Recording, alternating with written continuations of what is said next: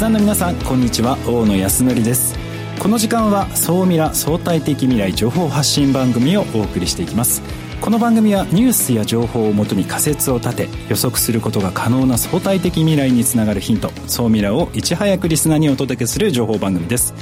パーソナリティは私大野康則です。よろしくお願いいたします。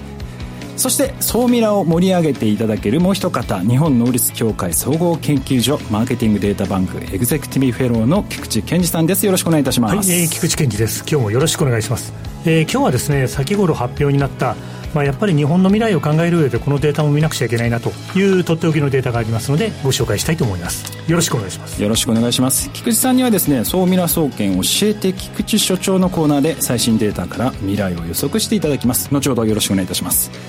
今日はあの榎戸さんがですね1か月ほどお休み。南極でしたっけ、南極行きますね。すごいです。1か月戻ってこないので我々2人でですねお送りしていきます。よろしくお願いいたします、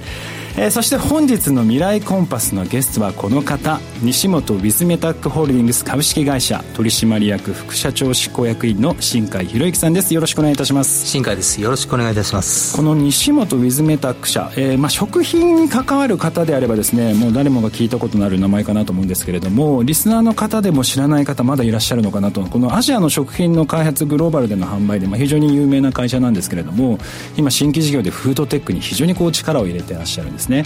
で今までのこの事業もそうですしこれからの戦略どうなっているのかそのあたりを後半たっぷりお話をお聞きしたいと思っております。よろしくお願いいたします。よろしくお願いします。えこの番組は YouTube でも配信をしております。YouTube はラジオ日経番組サイトからご覧いただけます。そちらもぜひご覧ください。それでは番組スタートですこの番組は日本能率協会総合研究所の提供でお送りします。総ミラートレンド。えー、ソーミラトレンドこのコーナーはですねビジネスの最終ニュース最新ニュースをですね、えー、解説していくコーナーです、えー、今日はですね半導体のニュースにちょっと注目をしましたえー、この SBI がですね宮城に半導体工場を、まあ、作るというところで、えー、この SBI ホールディングスとですね、えー、台湾の半導体大手の PSMC がですね8000億円の事業ということで2027年に本格稼働を目指してですね、えー、こちら、まあ、構想を今立ち上げてると。えー、いうものでこれ結構ねニュース昨日かな、えー、やったんですけど菊さんこれどう見えました？このニュースはいややっぱりあれですよねあの半導体のビジネスが日本がだんだんあのですねなんていうんですかねステータスが低下している中でやっぱりいろいろ逆転を図ってですね国策であったりとかあるいはもういろんな国の企業が日本のマーケットでですね、あの連合軍を作ってさまざまな戦いを繰り広げるというこの構図自体がですね結構あの未来に向けてですねあのどうでしょうね。競争が激しくなるのは大変ですけども、まあ、いろんな意味で明るい話題なんじゃないかなというそんな受け止めそうですよね、まあ、8000億円というところで、まあ、投資額が。でこれはあの宮城県にとって過去最大の規模のようであの熊本でもねあの半導体の工場が検出されて、まあ、周辺の地場が上昇するとか関連企業のですね株価が上昇するっていう傾向も見られましたけれどもおそらくこの宮城県のこの事例というのも同じような同様のケースっていうのがこれから見られるんじゃないかなとで、まあ、経済的なその波及効果っていうのも見られつつもおそらくこれから大変になってくるのがその生産を担う人材の確保っていうところが、まあ、非常に課題になってくるのかなと思うのでこの辺の部分その、まあ、宮城県含めてどう対応してくるのかなっていうところが、まあ、非常に楽しみなポイントかなと思ってます。で半導体はですねあのビジネスにやる上においてやっぱりあのいくつかポイントがありますと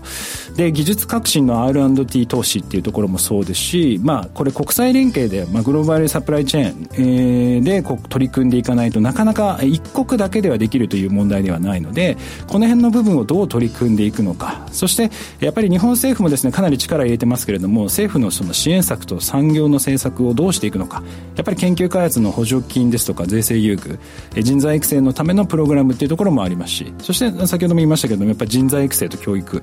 ぱりその日本の大学とか専門学校でもきっちりこういった半導体に関する知識っていうのを入れていかなきゃいけない。であとやっぱり市場動向と需要予測ということでやっぱり半導体の成長とこのスマートフォンですとか、えー、自動運転の車もそうですけれどもそういったものにかなりやっぱり影響を受けるのでこの辺の市場がどうなっているのかっていうところ。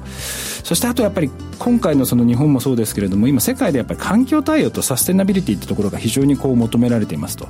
この半導体企業もですねこの製造に家庭におけるこのサステナビリティをどう実行していくのか、まあ、ここが求められているので、まあ、大きく分けるとこの6つがまあ非常に重要なポイントになってくるのかなと思うんですけれども菊池さん、まあ、アナリストの観点からするとこの6つの中でどのあたりが一番注目しているポイントですかね？あそうですね。いやこの6つは全部注目ポイントだと思いますけども、やっぱり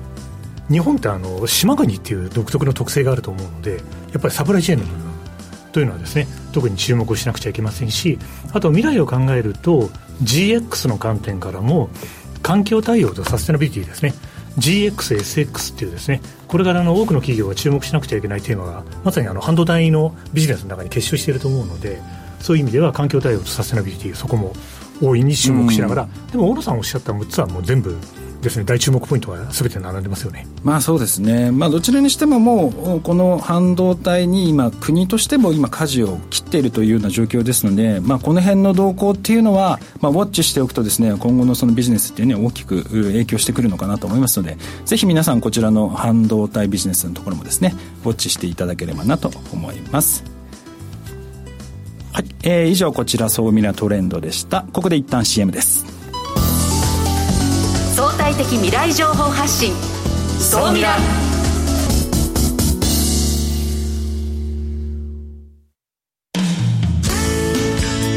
組織の未来創造のために今最も重要なテーマの一つが事業開発です。その事業開発を支援すべくスペックホルダーと日本能率協会総合研究所あつらいの3社が新サービスをスタートしました。まずは総ミラウェブサイトから「モンジュ MONJU プロジェクト」のバナーをクリック。専用サイトからご相談ください。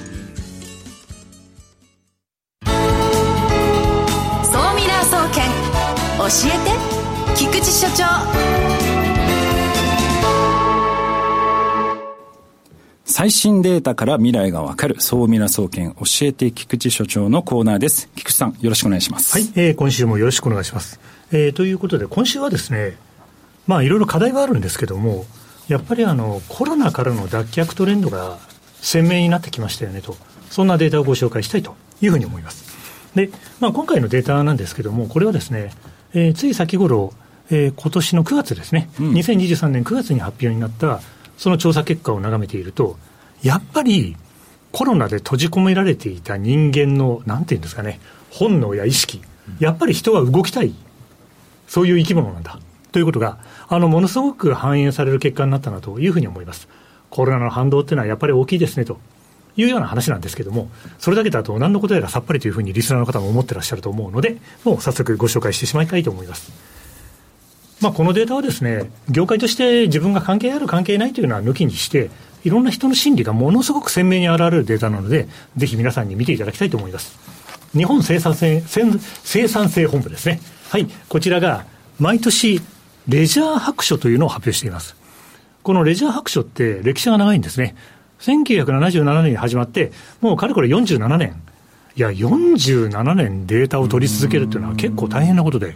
そうなんです。で、レジャー白書というぐらいですから、この国を代表する余価市場の分析データである。ということで、その、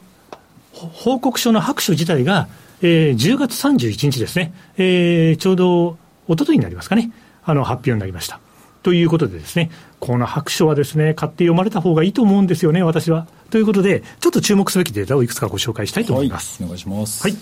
えー、このデータはですね、いろんなで、いろんな発表してくれてるんですけども、YouTube をご覧の皆様には一部ですね、参考データをお見せしてるんですが、2021年と2022年を比較して、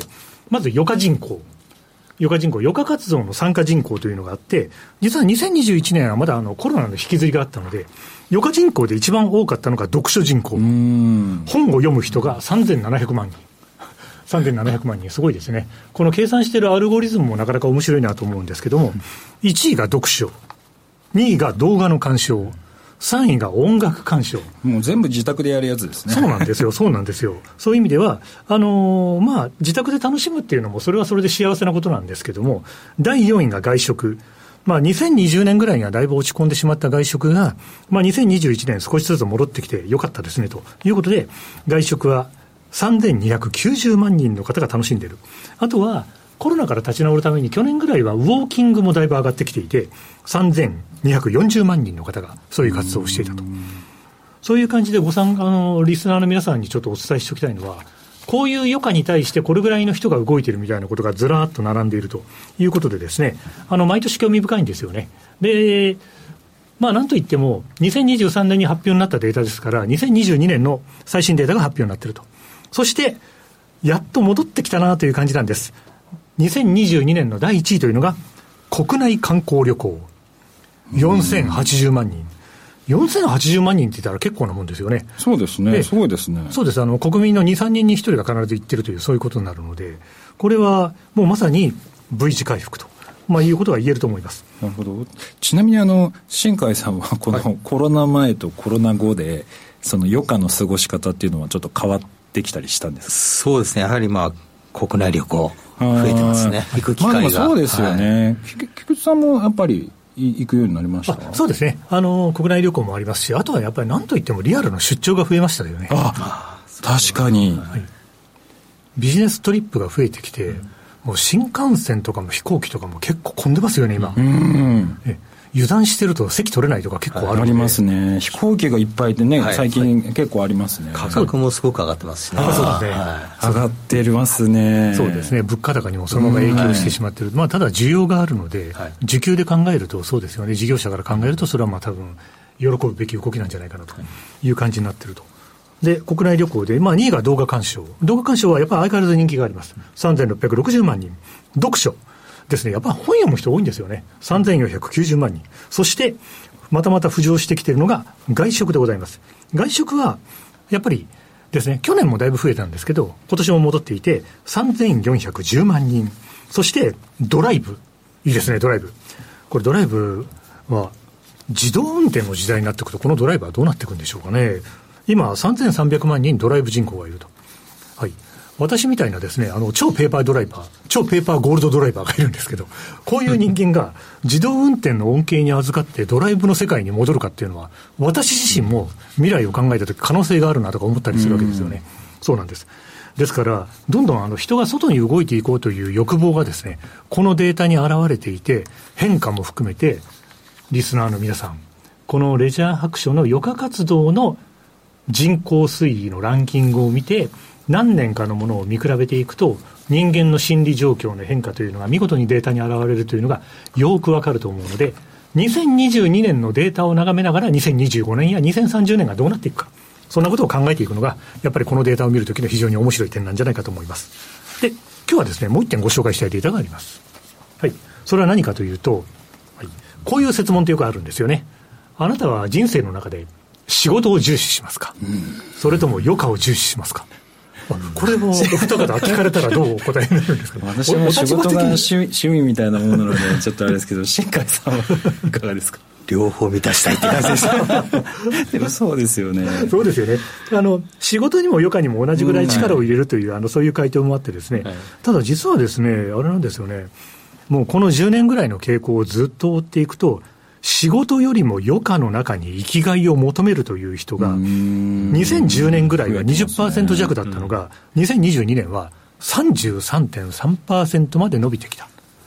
これは結構これからの世の中を考える上で注目しておいた方がいいデータということですね。はい。まあ、私はあのバブル世代の人間なんで、24時間働けますかみたいな、そんなフレーズがですね、あの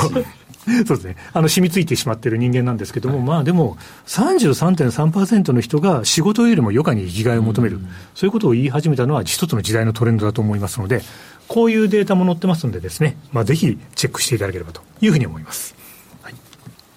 では、あれ、まとめましょうか。はい。では、総ミラ総研的な視点で、このデータをまとめておくと、余暇の市場っていうのは、やっぱり人間の思いが詰まってる市場です。ですから、写し鏡なので、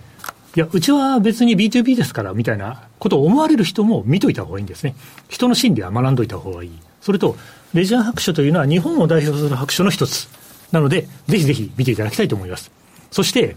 余暇活動の動きが、復活が鮮明なので、余暇をプロデュースする会社がこれから面白い。つまり遊びよさんみたいな会社ですね。いや、あの、AI の進化も相まって、人間ってこれからあの自由にできる時間が増えていくはずなんです。そうすると、遊びをプロデュースする。あとはそうですね、あの、西本ウィズサックスホールディングス様がやられてるビジネスもそうだと思いますけども、あの、そういうあの、人の楽しみをプロデュースするビジネスもいらっしゃると思うので、あの、すごくチャンスの多い世界観で、あの、あのご活躍されておられるなと、そんなふうに思います。最後に、月刊レジャー産業っていうですね、総合ユニコムという会社が出している、あの、月刊誌があるんですけど、どういうレジャービジネスがこれから流行ってくるか、どういうところがコロナを打ち破ってですね、素晴らしいビジネスを展開しているか、こういう専門誌も合わせて見ておかれると、これからの世の中の動きをものすごく先読みできるようになるので、ぜひ合わせてチェックなさっていただければと思います。今日は以上です。以上、総ミラ総研教えて菊池所長のコーナーでした。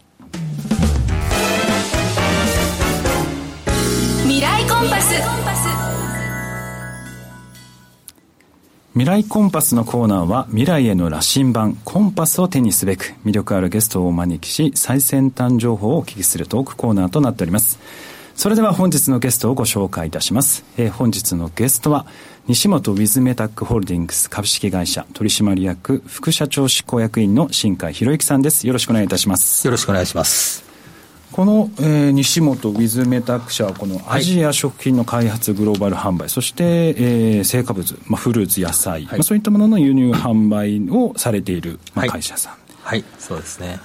まあ、今そういった形でこのアジア食品ですとか、まあ、輸入っていうところをこうやられていると思うんですけれども、やっぱり食の市場というのは、このウクライナの問題ですとか、コロナでかなりまあ市場としてこう変化が起きたのかなと思ってるんですが、実際その食品会社として、この辺の市場の変化っていうのは、どういうふうにこう移られていて、また、その起きたものに対してどういうような対応っていうのを図られていたんでしょうか？はいあのまあ、私たちグローバルでですね、まあ、食品のまあ販売、えー、やらせていただいてるんですけれども、やはり一番影響大きかったのはコロナですね。であのお客様である、まあ、本当に海外のレストランさんがまあロックダウンという形でですね、まあ、あの売りたくても売れないと。いう、まあ、非常に厳しい事態もあったんですけども、まあ、その後もですね、あの、まあ、価格が高騰したり、まあ、あの、特に原油とかを起因としたものですけれども、あとは、まあ、最近よく言われています、やはり地政学のリスク、で、まあ、あと気候変動とかですね、あとまあ食の安全性に対する、まあ、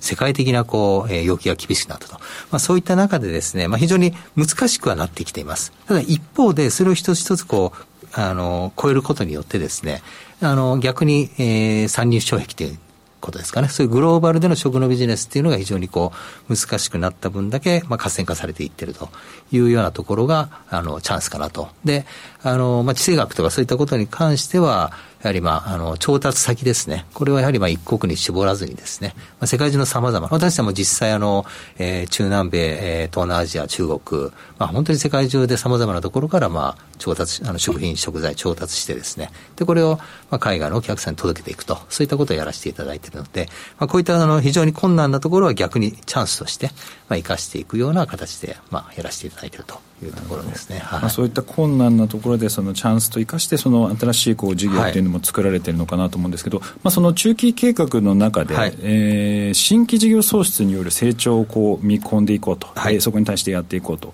いったところでそのデジタルやフードテック、まあ、そういったその新技術を使ってそのソリューション事業に創出あの参入して3年間で10事業と。えー、いうふうにこう記載をされているんですが、これっていうのは今、どういっったことを今、取り組みされてるんでしょうそうですね、あのまずデジタルで言いますと、あのまあ食品業界、えー、これはあの、まあ、非常にこう保守的で、というのはもともとは非常に安定的なビジネスのですので、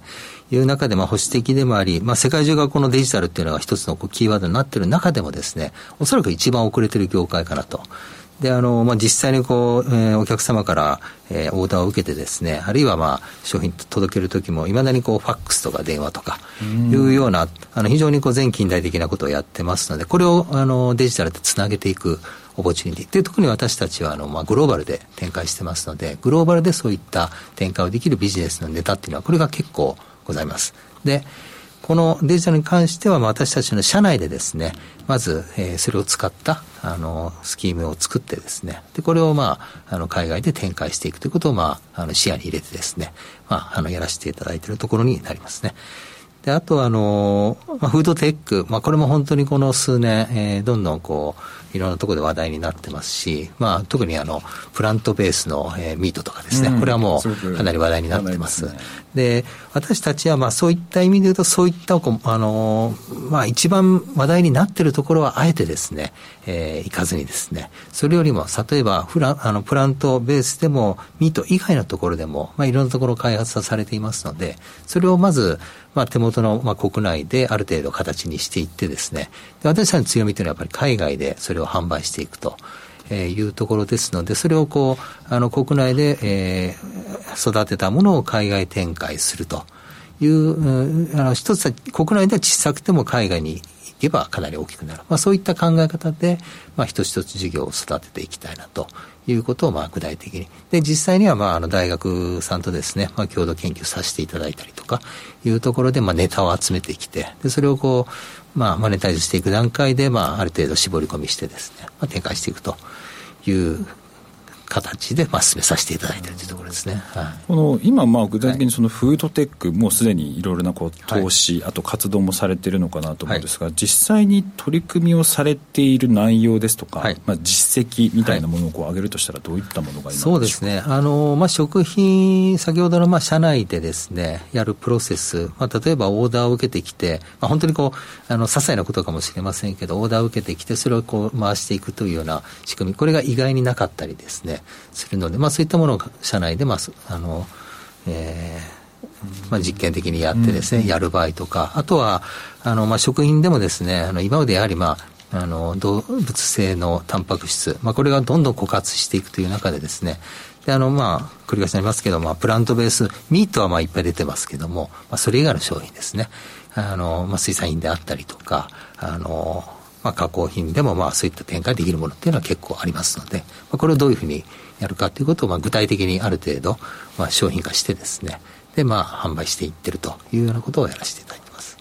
菊池さんはこのアナリストのこの観点からいくとこの西本ウィズメタック社のこの取り組みはどのようにこう映られてるんですか？ああやっぱりあのグローバル展開の緻密さだったりとかあとはその多分その地域においてその力を入れられるおそらく